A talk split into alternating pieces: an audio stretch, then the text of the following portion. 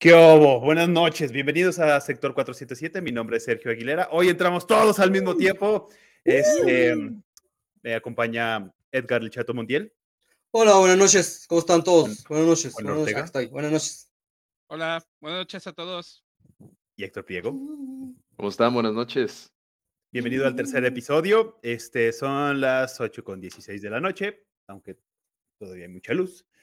Pero bueno, este, el día de hoy tenemos un programa un poco extraño. El tema que vamos a manejar es Novelas gráficas contra sus adaptaciones cinematográficas. No vam- vamos a retomar un poquito el tema de la semana pasada con Ajá. respecto a buen guion y cositas similares, pero metiéndole un, un poquito más de ñoñería. O sea, vamos a ser un poquito más ñoños que la semana pasada.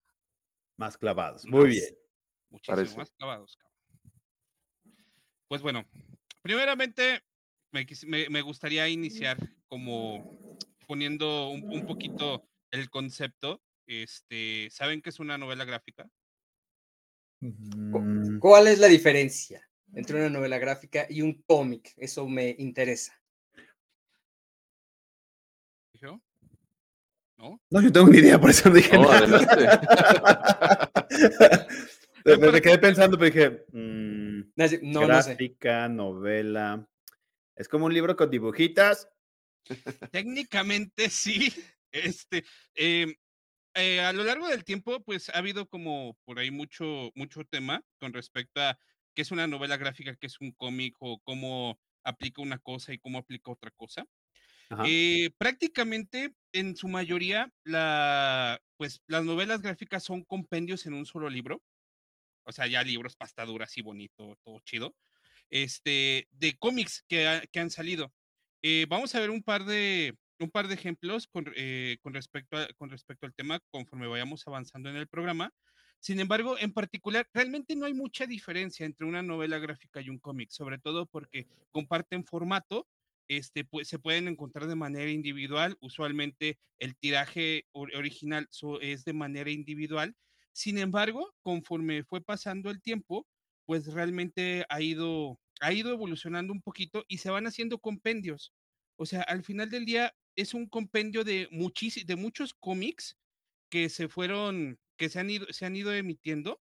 Este, y por definición, igual, ya yéndonos un poquito más ñoño, es un formato de publicación con un guion, usualmente es de un solo autor, contiene una historia única y usualmente se funcionan dibujo y narrativa. Presentan temas profundos e historias extensas. O sea, no son historias chiquitas, no es, eh, no es, por ejemplo, no es un Marvel como Un tal. libro vaquero. eh, un un libro vaquero lo pudiéramos llegar a, a considerar novela gráfica, porque Ok. pues sí tiene, sí tiene por ahí su historia y si te pierdes un Bastante número, pues ya no supiste qué onda. Bueno, es otra cosa. Una gráfica novela.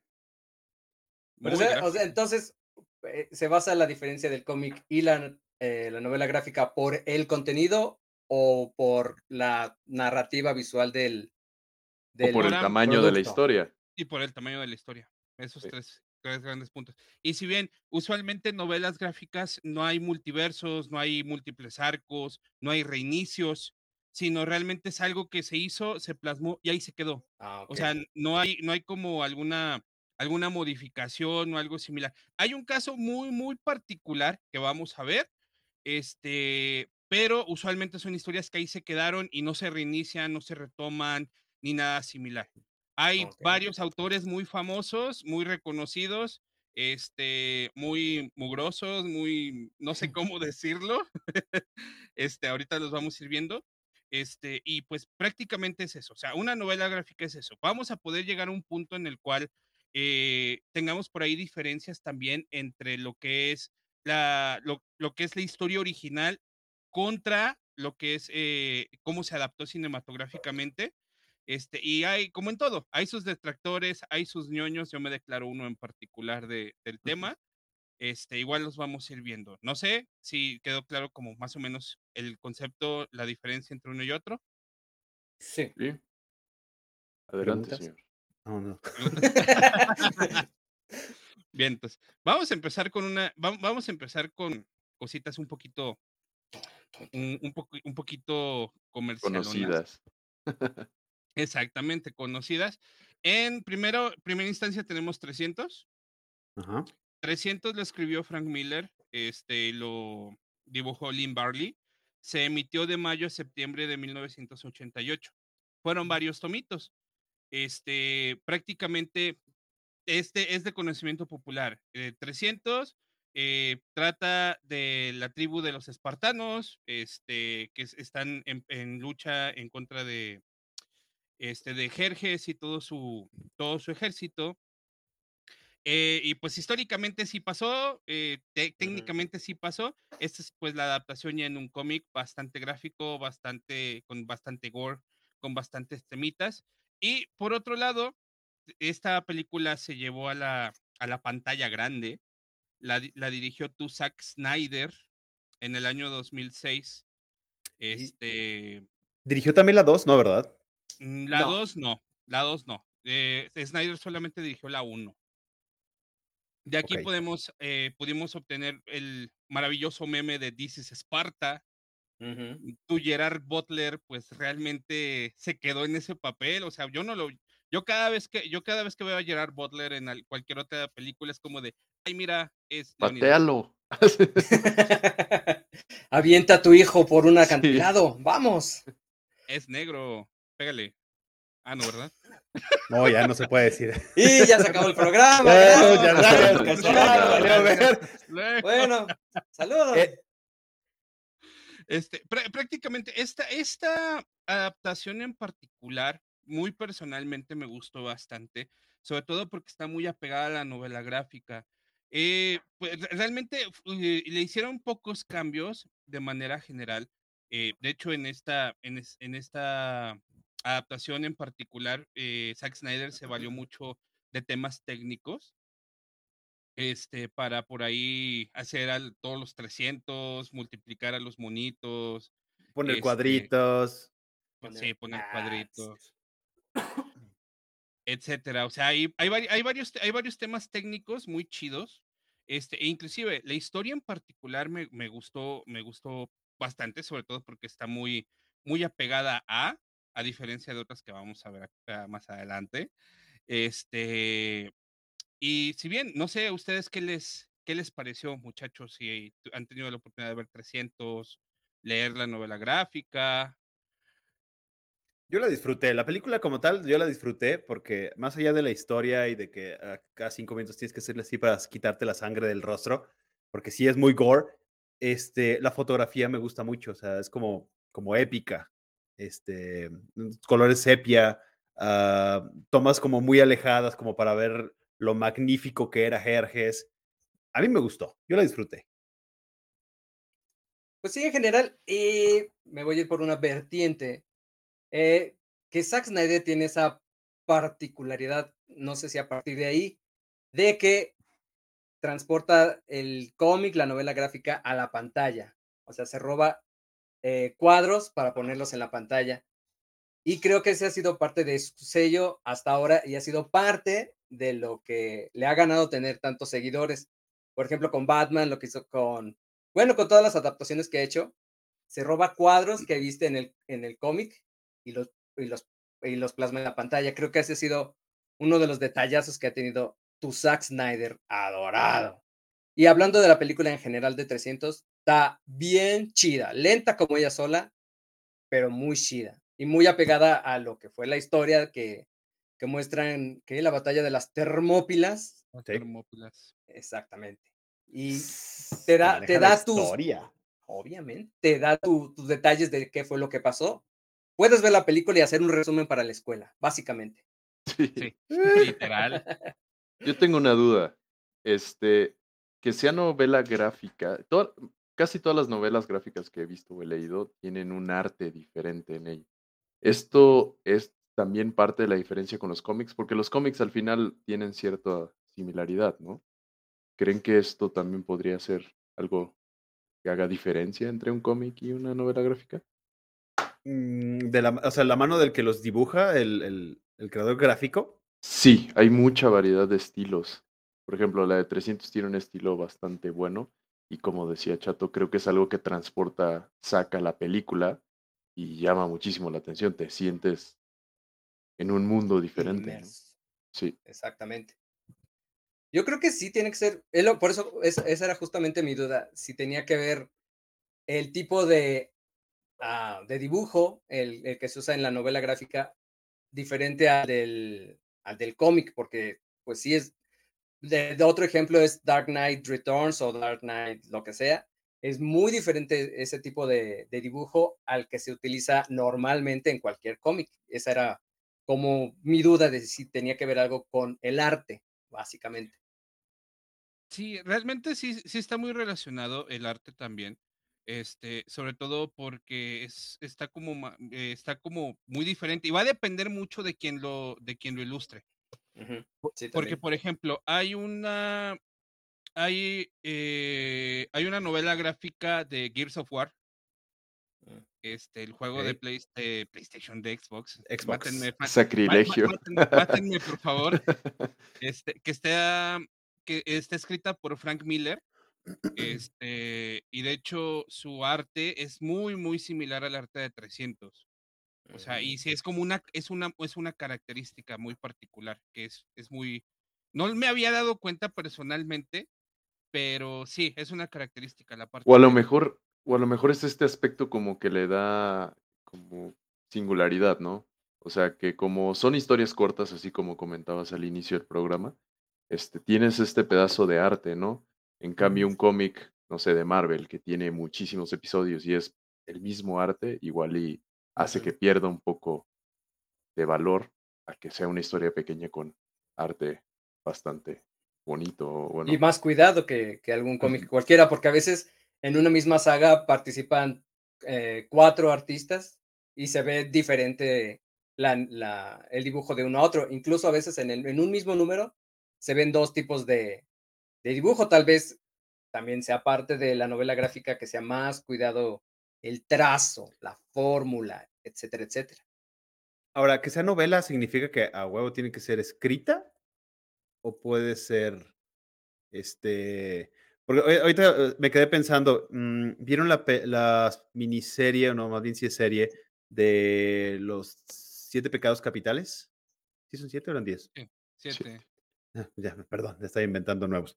Este, de una temporada u otra a otra, perdón, se ve que cambiaron de artistas. Este, su manera de, de animar es distinta, la manera de dibujar es distinta.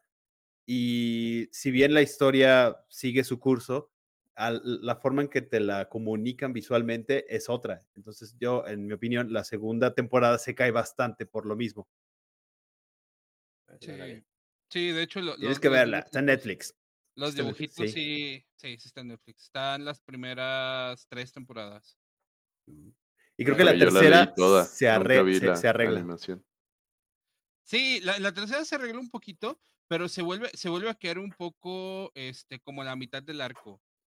Este, no sé, como que le quitaron, les quitaron presupuesto, este, y se ven los monitos así como con manitas así, así como de, de puñito. ¿Y crees que vale la pena sacrificar presupuesto por, por ahorrarte unos pesos? Digo, la, la serie es popular, ¿no? Está hasta en Netflix. Sí, exactamente. Fíjate que ahí hu- fue, un- fue una decisión práctica del, del, del estudio, como, eh, bueno, no del estudio, sino que cambiaron de estudio, literal, de, la, de quien animó primera temporada a quien animó segunda y tercera.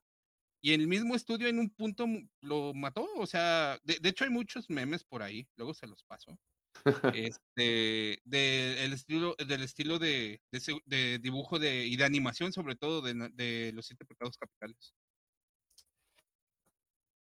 Está Pues a, mí en, a mí en general, digo, no, por eso hacía yo la pregunta y comencé la discusión, ¿no? Porque creo que en general todas las novelas gráficas me llama mucho la atención cómo tiene diferentes estilos de arte, diferentes estilos de dibujo. Creo que le da algo único, ¿no? A cada una de las historias.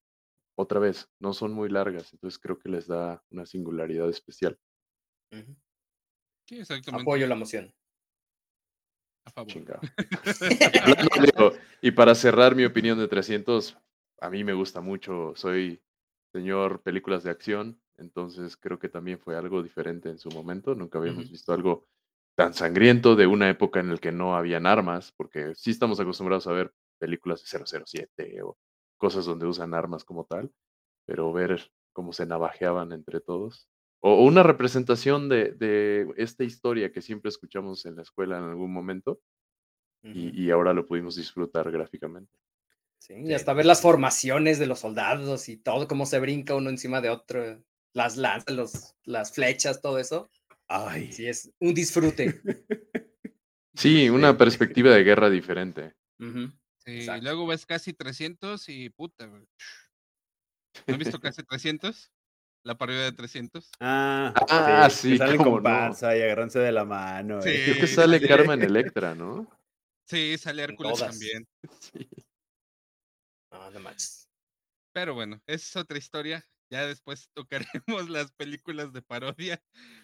La Qué segunda tema. película, la segunda película y, y novela gráfica es Before Vendetta, B de Venganza.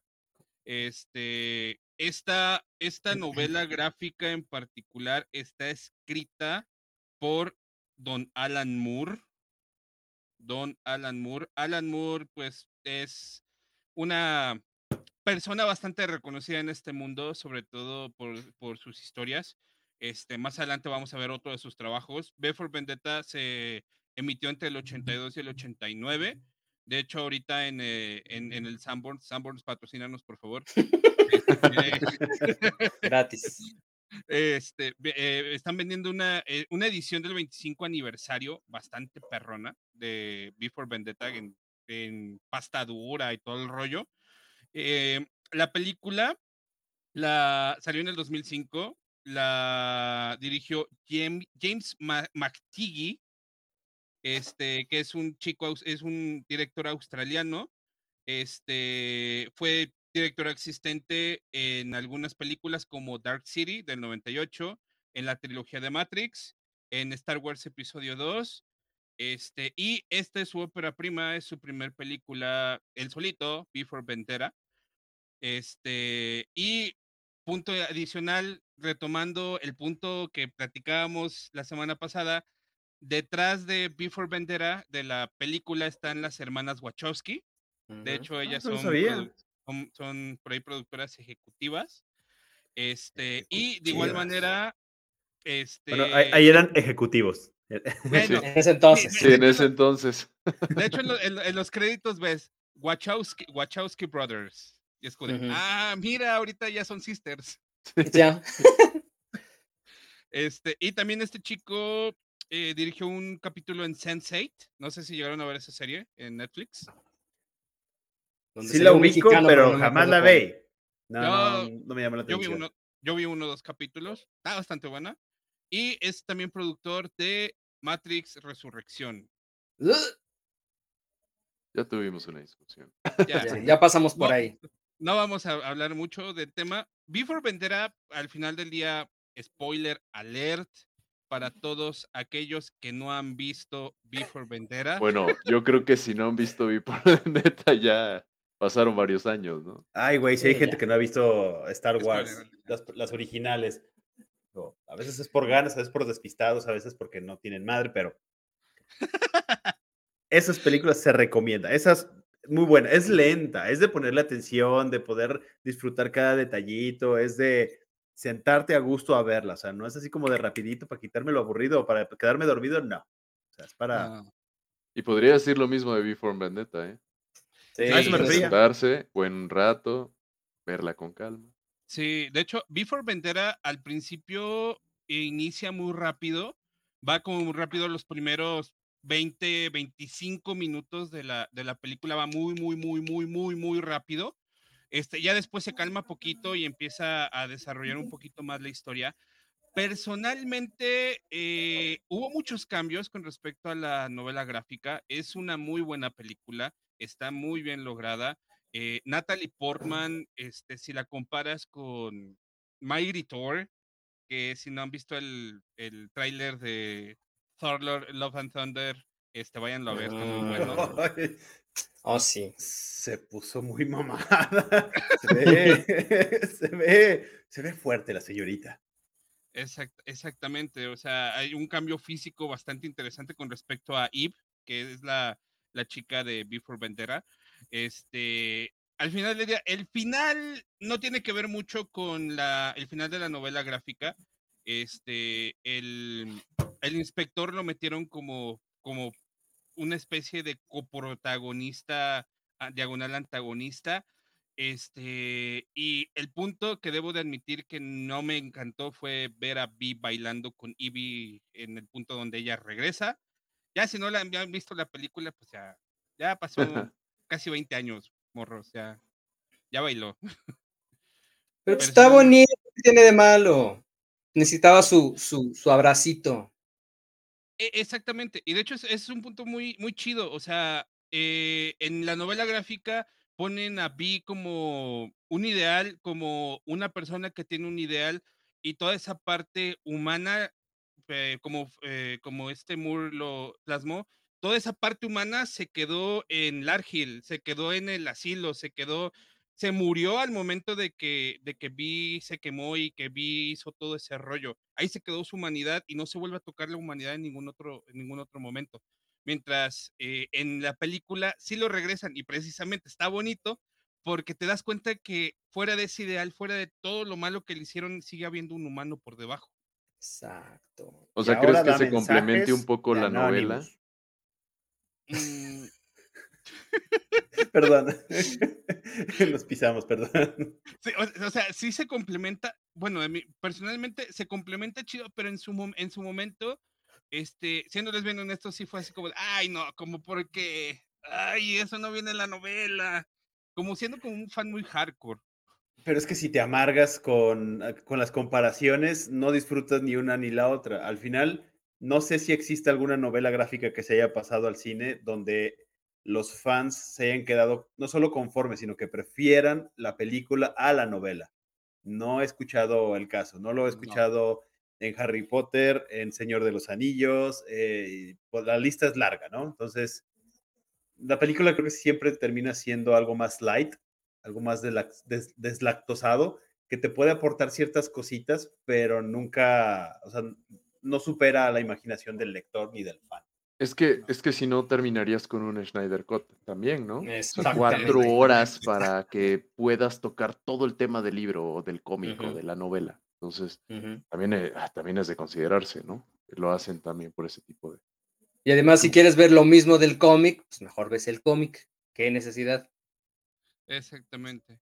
De hecho, el único caso que, que yo conozco de estos casos que vamos a platicar hoy es 300. Es el único que está muy apegado a, a novela gráfica.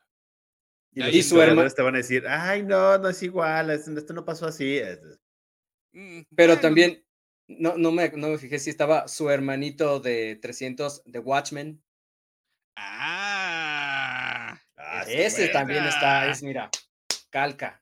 Espera, espera, espera. De hecho, justo antes de pasar a Watchmen, justo antes de pasar a Watchmen, Watchmen es el que sigue, precisamente.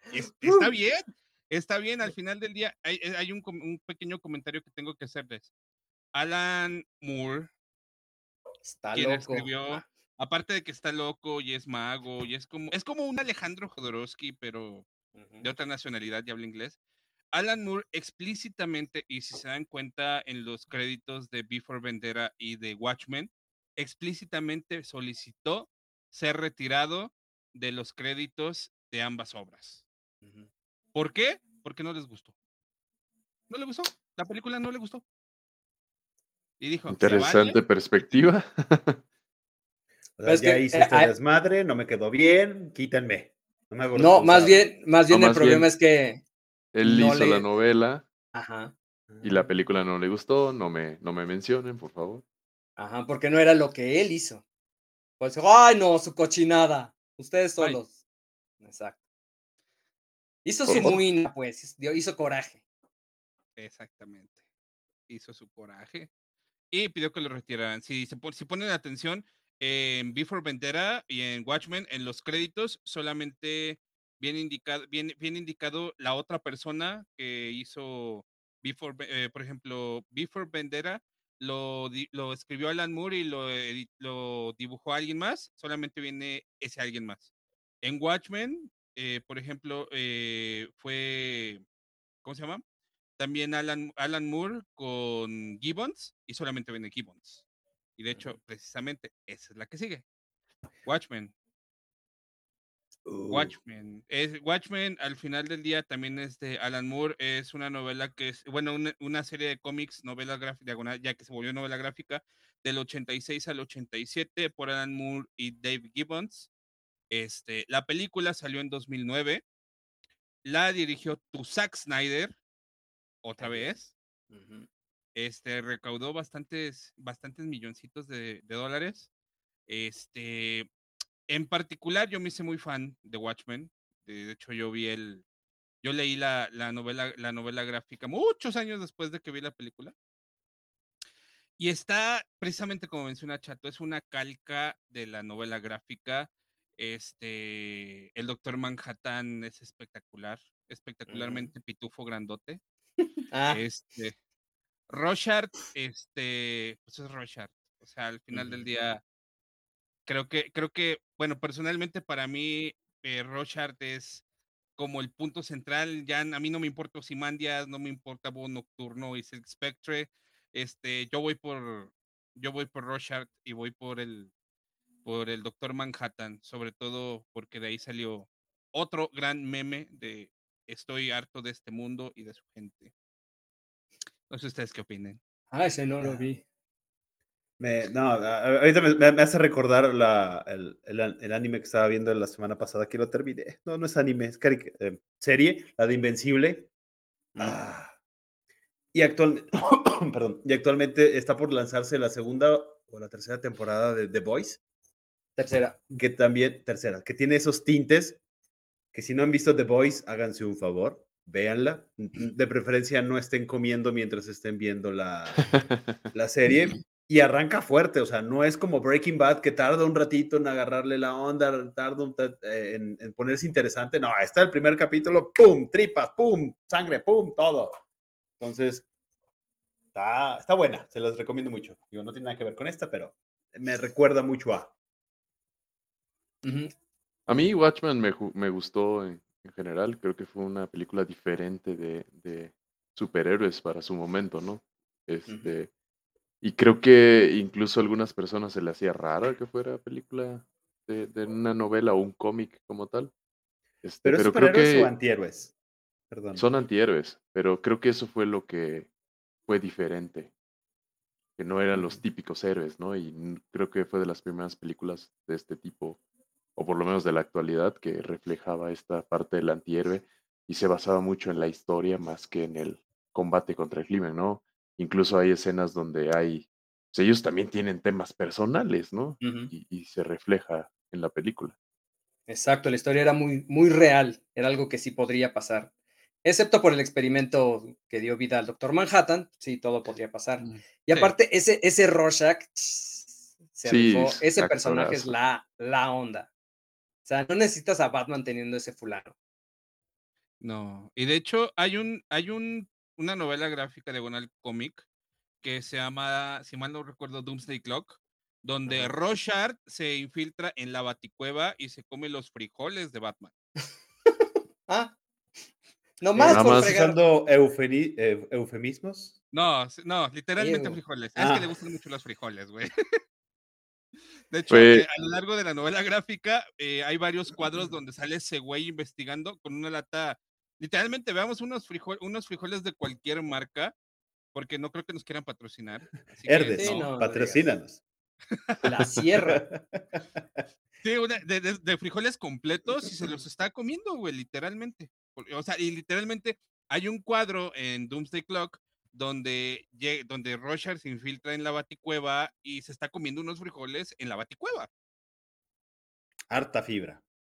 Ese, ese, ese cómic fue como, ah, como para mezclar los dos mundos, ¿no? No Sí, me acuerdo fue un bien. crossover. Ajá, ah, ya. Fue un crossover, este, bastante interesante. Obviamente creo que Alan Moore ha de estar muy encabronado por que mezclaron eso, pero sí, era un crossover. ah, ya. No tiene nada que ver con la serie que hicieron en HBO hace poco, Eh, fíjate porque que tampoco la vi. no. No, fíjate que no, la, la serie es, es como una nueva, o sea, Rorschach, spoiler alert, otra vez. Rorschach al final del, al final del, de la película Doctor Manhattan lo implota, literalmente. Este, y técnicamente eh, eso es en el mismo universo y Rorschach ya no está.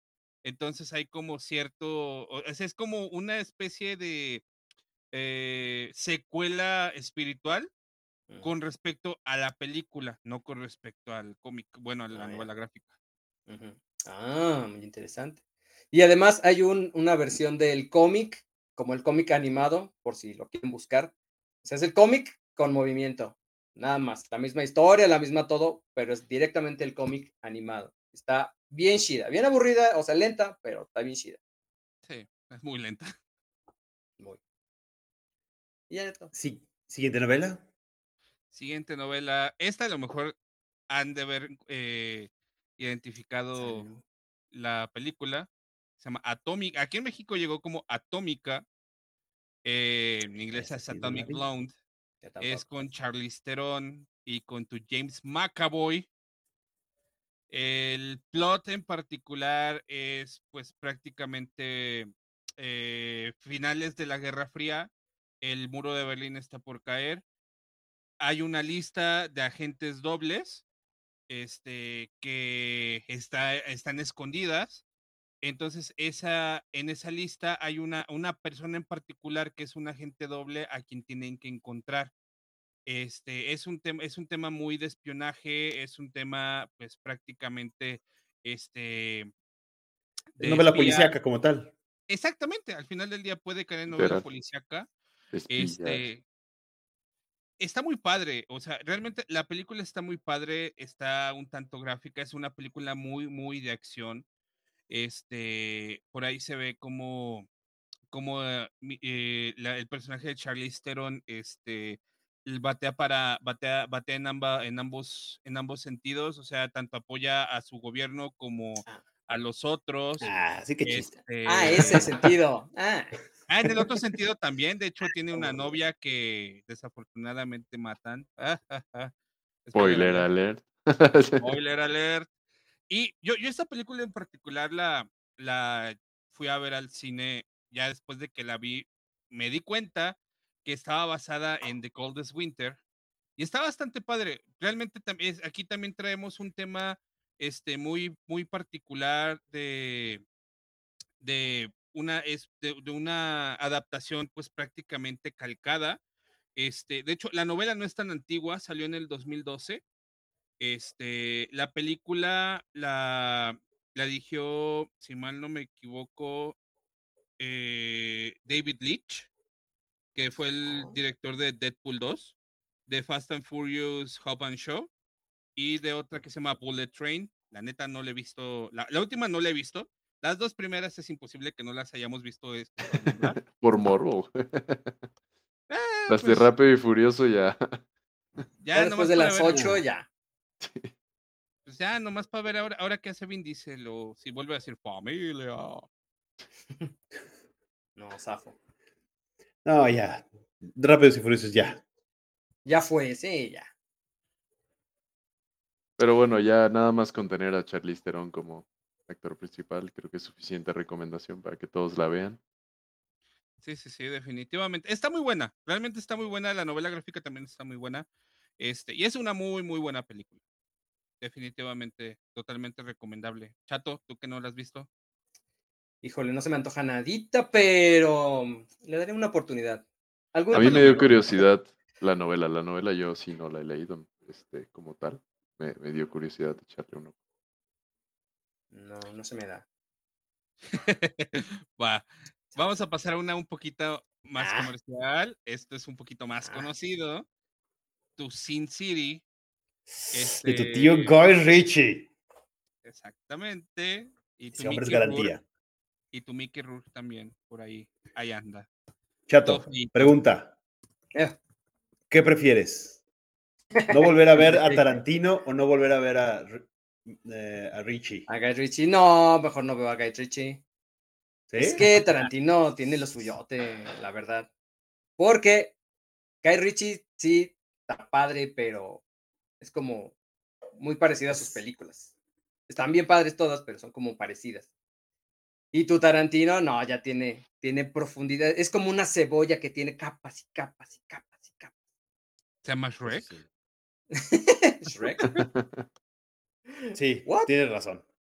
Sí, uno es un al- algo facilito, refrescante, y el otro sí es Ajá. como hay que irlo desmenuzando y le encuentras como más cositas, y luego sale Tarantino actuando pésimo, pero pues te da gracia. sí, Sí. cierto. Es verdad. Por cierto, No tiene café. Va a salir una película de Guy Ritchie en este a- año. ¿No más? ¿Así? Ah, nota gratis, ¿no más? L- La última fue la de Gentleman, ¿no? Sí. The Gentleman, sí. Que ya la vi otras 10 buena. veces, ¿cómo no? ¿por qué Buena, no? buena. Perdón, te interrumpí, Juan. No te preocupes. Este, Sin City, eh, la película es de de 2005, la novela se emitió entre el 91 y el 2000.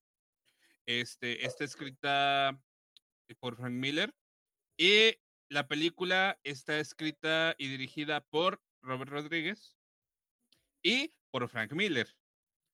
O sea, esta, esta película es lo más acercado a que tenemos en, en esta, en- entre estas, en- entre estas novelas gráficas, este, de qué tan acercado está hacia, hacia la novela. O sea, es una de las pocas que involucran al escritor original en, en toda la producción de la película. Está muy buena toda la, toda la parte de lo, del contrastes de blancos y negros y como ciertas partes en color y todo el rollo, la neta me encantó. Eh, se nota como- mucho, Es escala de grises con rojo, ¿no? es exactamente escala de grises con rojo. Y, Este, y- y vuelvo a la parte de, del arte de cada una de las novelas. Aquí otra vez, igual que como comentábamos en 300, esta película siento que te transporta a, a la que es la novela, ¿no?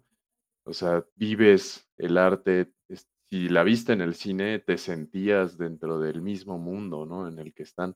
Porque al final, au- aunque fuera, digo, normal una ciudad, el, el tema esto del- de los colores, de que era blanco y negro y que de repente salía el rojo o lo que sea, creo que hace que te haga una inmersión diferente. Exacto, y aparte de eso, el cast, o sea, estaba, estaba re bien actuada. Todos los actores que, Tu Mickey Rourke, antes de tener cara de chancla. Bueno, ya, ya la llevaba. Este, la Wood también estuvo ahí. Bruce Willis, Ah, que Bruce Willis. Lo extrañamos. Este, y también estaba viendo en que, que Quentin Tarantino dirigió un pedacito de la película. Hablando del diablo, también dirigió un pedacitín. Eso es sí. interesante investigar qué pedazo es. O, qué adivinar pedazo. si es cuando sale diferencia. Frodo con sus manitas así, con unas liguitas en los brazos y en las piernas. O qué parte. Qué fuerte estuvo eso. Y, a- y aparte, no sé en qué, en qué radicó que la segunda película de Sin City no estuvo tan buena como la primera. Tenía la misma estética, tenía, es el mismo guionista, pero no estuvo tan buena como la primera. Como No qué. descafeinada, como que ya la habíamos visto, como sí, me dio una sensación de. Ah, Ajá, Gracias. está- Sensación de tuvo éxito la primera, vamos a intentar una segunda, a ver qué pasa. Pero será no, que, que estaba cansada la imagen, porque ah, Frank Miller dirigió también en esta de Sin City y se la creyó e hizo otra adaptación de un cómic de él que se llama The Spirit, que tampoco le fue bien a esa película. Tenía a Samuel Jackson, creo, a Samuel L. Jackson, y tampoco le fue bien. Era lo mismo, e- era como el mismo tratamiento de blancos y negros y rojos y así, y no le fue bien. A lo mejor la gente se cansó de esa, de esa forma de hacer cine, o sea, de, esa, de esos colores, de esos contrastes. Tal vez sea por ahí que no, que no hayan triunfado tanto, creo yo. fíjate que ver esa película, la, sobre todo la de SimCity, ahora con las nuevas pantallas OLED, de que los negros son negros. ya se acabó el programa otra vez. pues, gracias. No, güey. cumpleaños. que los colores negros son negros. Ah. O sea, ¿por qué tengo Ah. que especificar? Ah, Este, perdón. O por ejemplo, esta, la última de Batman, también, o sea, verla en una pantalla donde el, el negro es de color negro porque no hay un foquito atrás retroiluminando, valdría la pena. Pero bueno, Pero perdón, me desvié. ¿no? Volviendo a Sin City.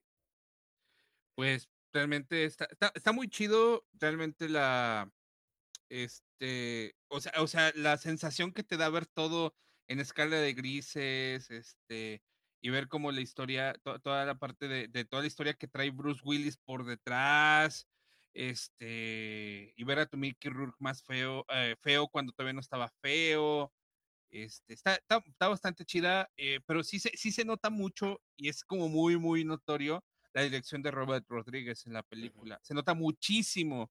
Este, porque, por ejemplo, ves Sin City y después ves, por ejemplo, Machete, cualquiera de las dos o tres de Machete, y es como de, ah, sí, pues, sí tiene como su, sus partes muy gráficas, sus partes como muy crudas que caracterizan a Rodríguez este, en su estilo.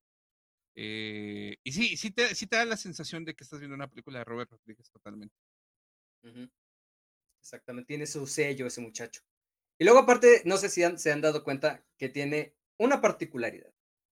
Hace una película muy buena, luego hace una comercial, luego hace una muy buena, y luego hace una, una comercial. Como que va a recaudar dinero para hacer su película, se la gasta, va a recaudar dinero con otra película como Spy Kids y regresa con una película buena y así se la va llevando. Creo que esa es su, su técnica. Pues no hubo una machete 3 y las dos de machete, la una está, eh, la dos ya está muy jalada, o sea, toda la parte de Sofía Vergara, este, este, de mala y buscando y, buscando a, Machete y que no lo pueden agarrar y... Ya fue too much. Sí, y, y, y, qué bueno que no hubo una 3 porque la tercera iba a ser Machete en el espacio. muy probable, muy, muy probable. No, no, no tarda salir Machete en Rápidos y Furiosos también. Algo tuvo que ver Rodríguez en Kill Bill 2, ¿verdad? Porque ahorita me puse a investigar de qué filmografía tiene este caballero y aparece Kill Bill 2. No sé e, e, ¿Qué, estaba haciendo ahí. Pero sí, eh, tiene una buena, una mala, una buena, una mala. O sea, mini espías, Alita, por ejemplo. Alita. está de mariachi, machete. Sin City, este, Planeta del Terror. Entonces, a ver qué. Bueno, eso sí. Eso fue como un compilado de directores. Sí. Y ahorita está en. ¿Qué es? ¿De Mandalorian? No, el otro. En Boba Fett. Boba Fett. Ahorita acaba de. Y metió ahí a su machete. Ahí está el señor cabalgando un monstruo, Dani, Trejo. Todavía puede. Todavía las, las puede. ¿Quién le va a venir a decir que no, vea? Ese señor. Con esa cara, sí, señor, haga lo que quiera. Lo hicieron casi casi un trademark, ¿no? O sea, es una marca registrada. Sí, totalmente. Ya hasta tiene su taquería en, en ahí en Estados Unidos y es como de, este es el taco que le gusta a Machete y ya te muestran cómo hacen el taco. No, ya estamos mal. Sí. Y de hecho, hablando de caballos, la siguiente, a que no saben que era una novela gráfica, Cowboys and Aliens. ¿A poco? Con to Daniel Craig Cowboys and Aliens es una novela gráfica eh, que se publicó en el 2006. Es un solo tomo este, y está escrito por Fred Van Lente y Andrew Foley y dibujada por Denis Calero y Luciano Lima. Esta es la, esta es la novela, la novela gráfica. La película salió en 2011 y fue dirigida por John Favreau. Con tu Han Solo, tu 007 y tu 18. Muy bien. Y el, director de Iron Man.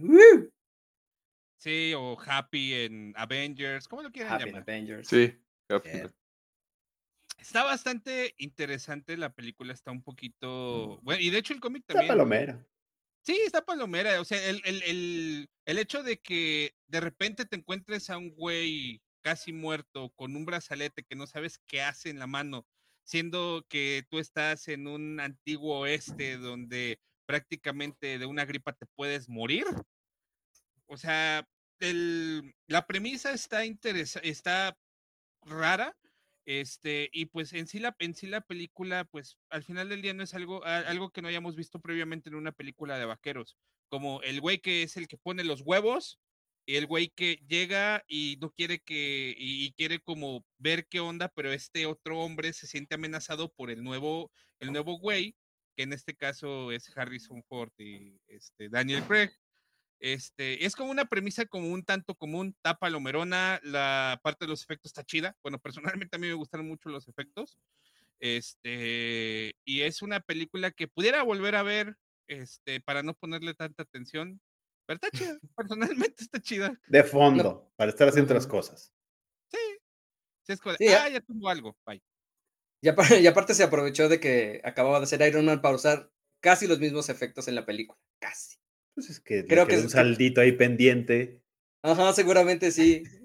Dijo, pues aquí necesito efectos y aquí tengo a mi, a mi equipo. Vamos a hacer los mismos, Chopper. Eso debe haber sido parte de su éxito. Que se vea igualita. Exactamente. Y Estaba- así como lo dices, creo que película buena, palomera, fin de semana. Este, como creo que los efectos creo que fue lo, lo mejorcito y, y bueno, y ver desenvolver toda esa parte, como dices, pues literal eran vaqueros, ¿no? O sea, recuerdo cuando van a invadir y un par de rifles, así la cuerda y listo, ¿no? O sea, no había más que eso. Sífilis. Lo que había a la mano. Exactamente. Sí, al final, y Ojo realmente la, la novela gráfica y la película están muy relacionadas. Este, yo personalmente me quedo con la película. Muy personalmente. Me divirtió un poquito más. La Sí, que no sigue, la que sigue es un, es este el universo de DC. Obviamente se llevó a, a, a película, fue un te- eh, fue animada, este fue un tema que causó un boom muy cabrón, este que es Batman The Killing Joke de Alan Moore otra vez. Para que vean que este, este, este, este señor hace puras cosas bien, bien, bien agresivas, bien violentas. Fuera de lo Este, normal, diría yo. Exactamente.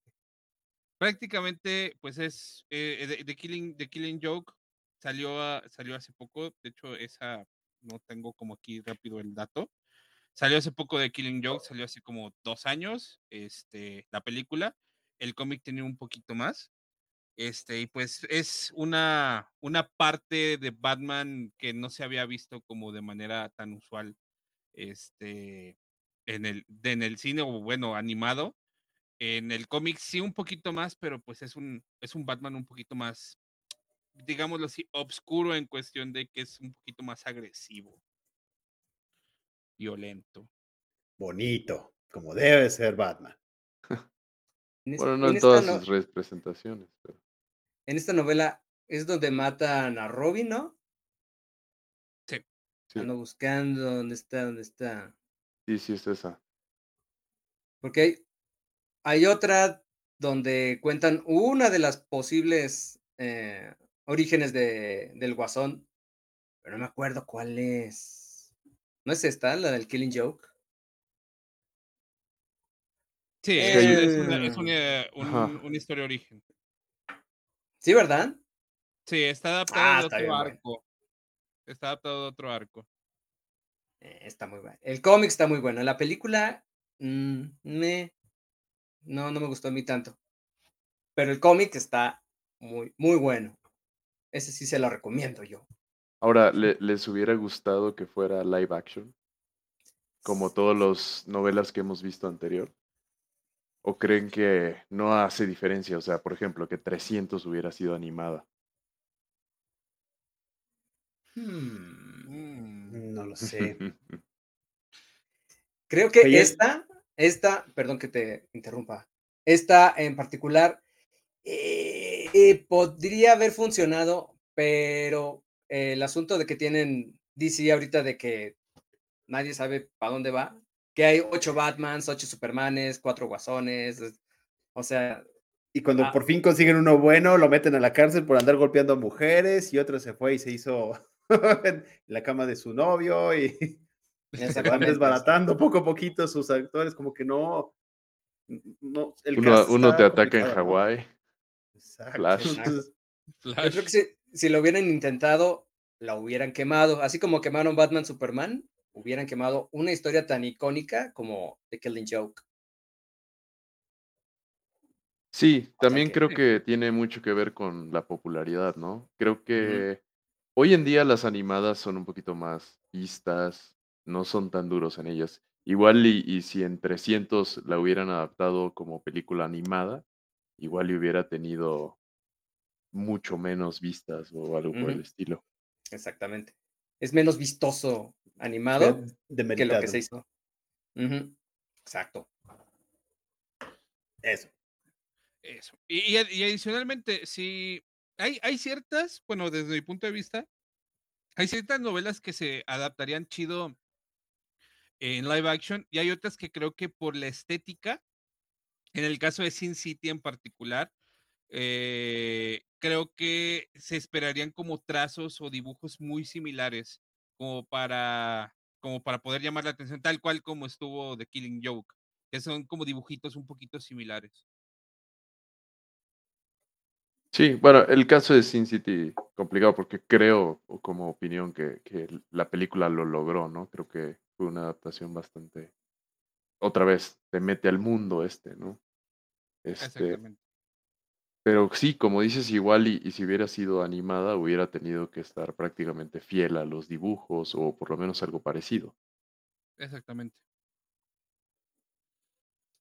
Un ejemplo podrían ser los cómics, ¿no? Que, que es prácticamente uno a uno. Exactamente. En este caso, algo que sí se hizo un poquito a la par, o sea, en cuestión de la imagen del, del personaje fue Hellboy con tu Ron Perlman. La película es de el ejemplo. 2004, es de, de Guillermo del Toro, de Guillermo del Toro. Este, y la novela gráfica salió en el 93, este, la escribió Mike Mignola. O, eh, realmente a estas alturas de la vida, ¿quién no ha visto Hellboy? O sea, En, en la última cambiaron de actor principal, ¿verdad? No, no, fue el sí, mismo. sí, ¿no?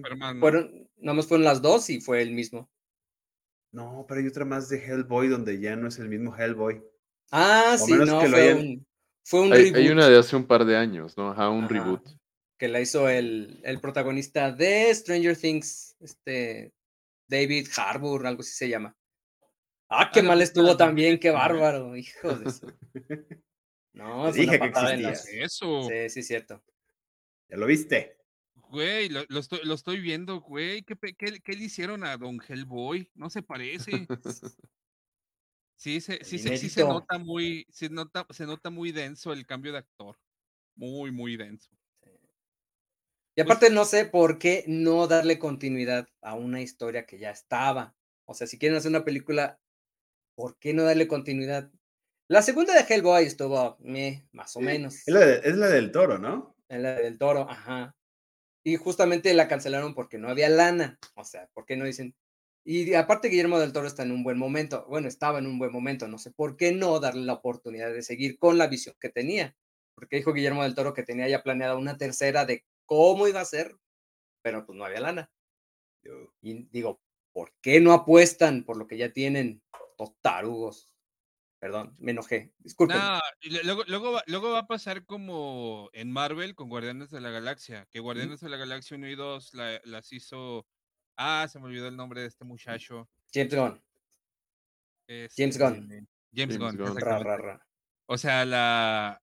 O sea, uno y dos le hicieron, después lo corrieron por lo de sus tweets, y después fue así como de, güey, ¿puedes regresar a hacer la 3, por favor? Y fue así como de, sí regreso, pero me tienen que esperar porque estoy haciendo Suicide Squad 2. Sí. Una, personalmente, una de las, quedó. una de las quedó mejores decente. películas de DC que he visto hasta el momento. Personalmente. Apoyo. Sí. Sí, aunque los fans intensos de DC se irían a tu yugular. por Pero, ese ¡ay! comentario. Está muy Marvel. Pues sí, se robaron, la for- se robaron la fórmula, obviamente. eso funcionó. contrataron a James Gunn. Por eso eso está Marvel, funcionó. Duh. Exactamente. Eh, pues voy a, voy a terminar con un par como muy rápidas. Es- estas son más palomeronas, son un poquito menos conocidas. Y, y este en particular es una película Ryan Reynolds. Así le puse yo. Película Ryan Reynolds. Antes de ser Ryan Reynolds. Eh, y de hecho es muy curioso porque el estilo del, del estilo de esta película, R.I.P.D., Este está muy similar al estilo de, no sé, de- el estilo de un, ah, de, eh, por ejemplo, un Deadpool, pero así con la, con la parte, la, la parte graciosa. Es, es como, este es, eh, según yo, también tiene una con Sandra Bullock, si mal no me no recuerdo. Sí, de la como de propuesta propuesta, se llama. La propuesta. De hecho, creo La que creo que la fuimos a ver, la, fu- la fuimos a ver juntos, ¿no, Sergio? En una De sala. agarrados de la mano, ¿cómo no? no? En una sala naranja cuando trabajábamos en EXA. Comiéndoselas. que, que no se llena, decide, pues vamos a empezar a llenar una sala y pues sí, ahí estuvimos y la... Fue de la clase de películas que, que vimos porque pues, tuvimos que. Ay, si está sí. mala como ella sola esa película. Sí, Pero, yo eh, no soy fan pero- de esas pelis. Pero tienes razón, De es, las malas. es una película de Ryan Reynolds siendo Ryan Reynolds. Exactamente. Por ejemplo, la última que salió, la de que es un NPC en un juego, ni me acuerdo cómo se llama. Es una Ah, película de. Ryan Reynolds. sí, O- pero está o buena. sea, eh, o sea, sí está- está buena, está palomerona, pero es una película de Ryan Reynolds, o sea, es como de, está Ryan Reynolds, va a haber humor tonto, va a haber, no humor tonto, va a haber eh, una cierta característica de humor que es como de wow. Por ejemplo, en RIPD, en la primera escena donde van a ver al primer muerto, este, ver a Jeff Bridges comiendo con la boca llena un pollo tandoori, es como de, güey, esto es demasiado, ya, bye.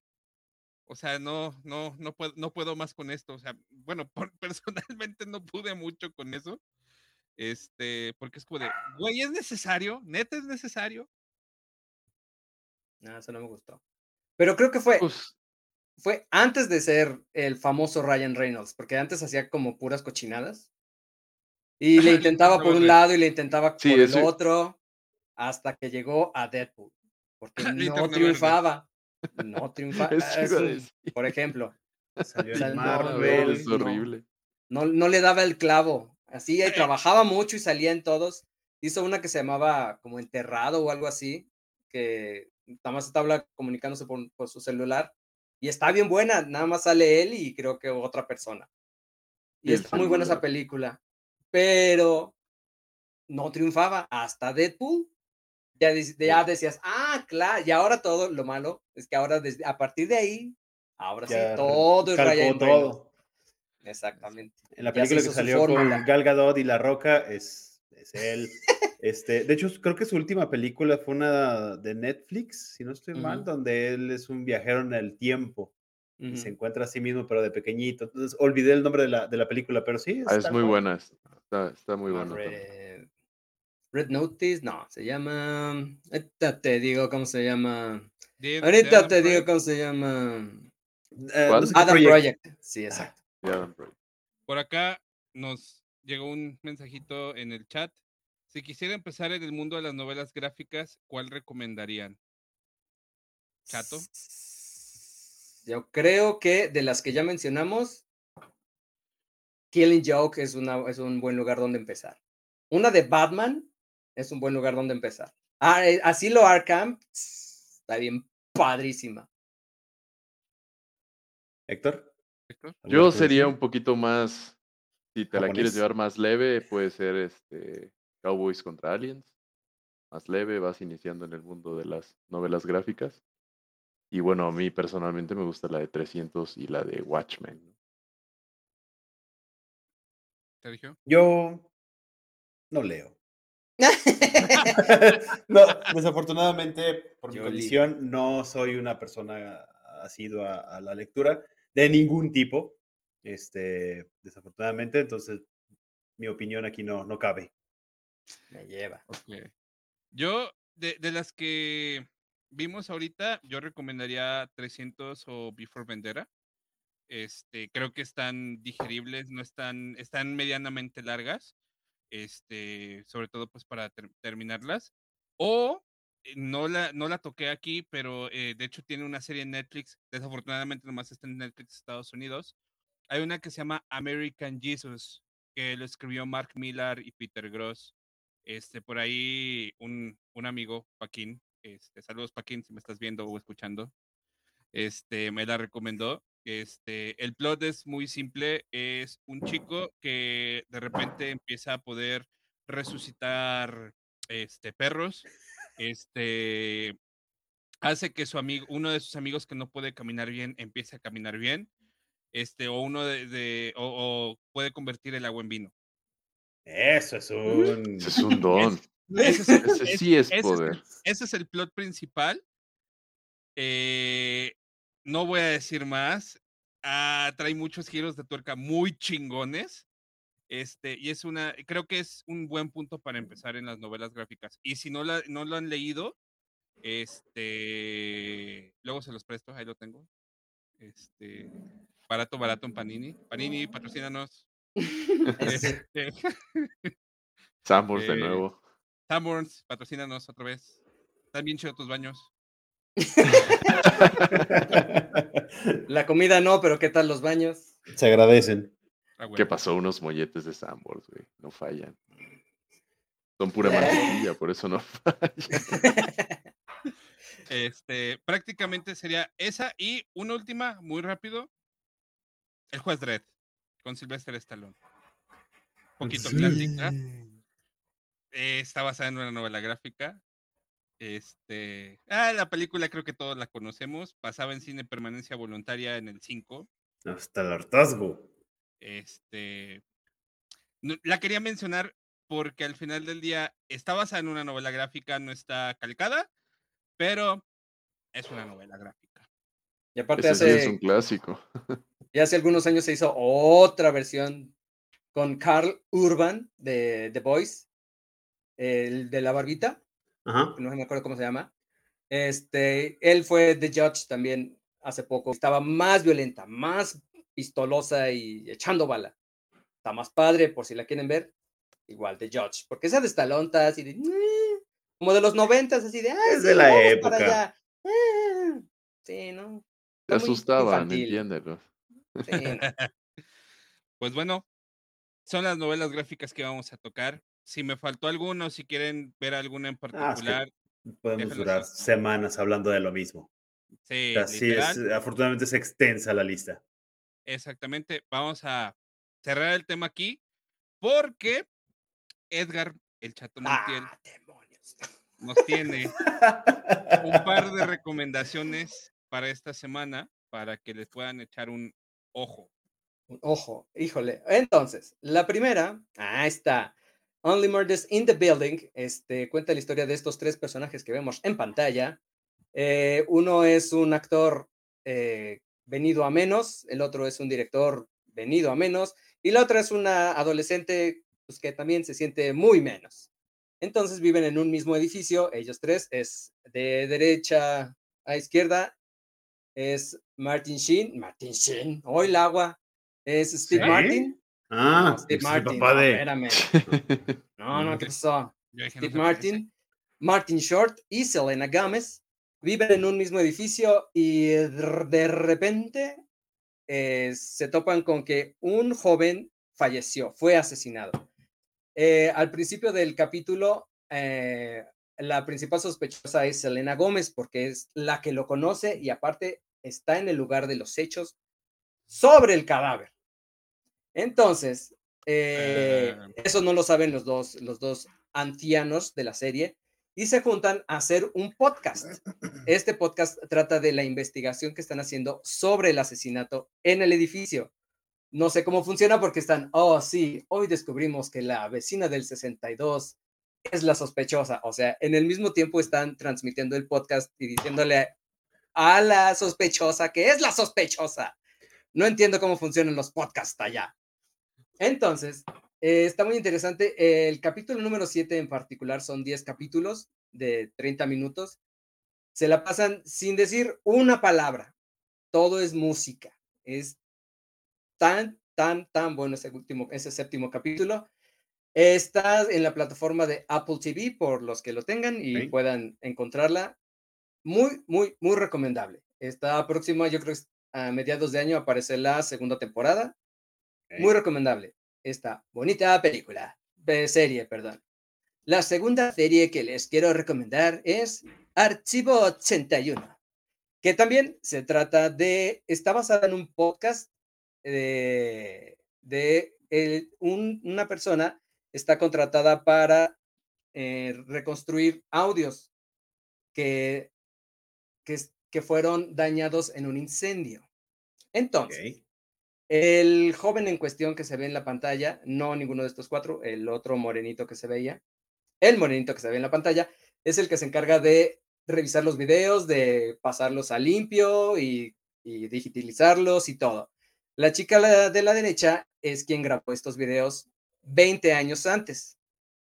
Eh, la particularidad de esta serie es que el muchacho, al estar viendo los videos, ve una imagen demoníaca, que resulta que esta imagen demoníaca está siendo adorada en el edificio donde esta muchacha vive.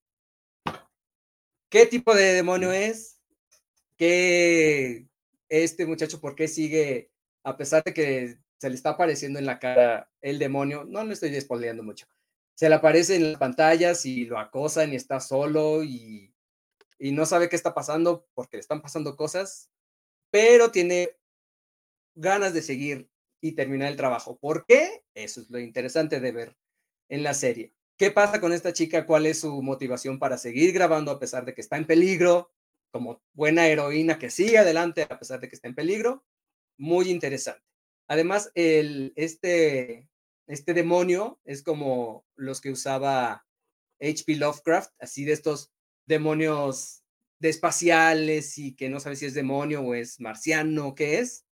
Muy, muy interesante. Está en Netflix, son 10 capítulos creo, Ok. de 50 minutos. Muy recomendable. Archivo 81. A mí me gustó mucho. Sí está, sí está Está buena. bien buena. Y el podcast también está bien bueno por si lo quieren checar. Perfecto. Pues ahí están las recomendaciones. Este, me gustaron. Ya, ya tengo algo, ya tengo tarea para, para esta semana. Eh, Pues bueno, muchachos, ya cumplimos con la hora. Se agradece. Este, estuvo bastante denso, o sea, sí, no, no imaginé que le podemos desmenuzar tanto a este tema. En lo personal, no, no tengo esa afición que ustedes tres tienen, entonces me quedé así de, "Ah, quisiera que tuviera ese gusto por leer, pero Aviéntate a leer una. Igual y mi cambias de déficit de opinión. atención no me lo permite. Este, Sí te lo permite, te lo juro. no, créeme que lo he dice- te intentado. eh.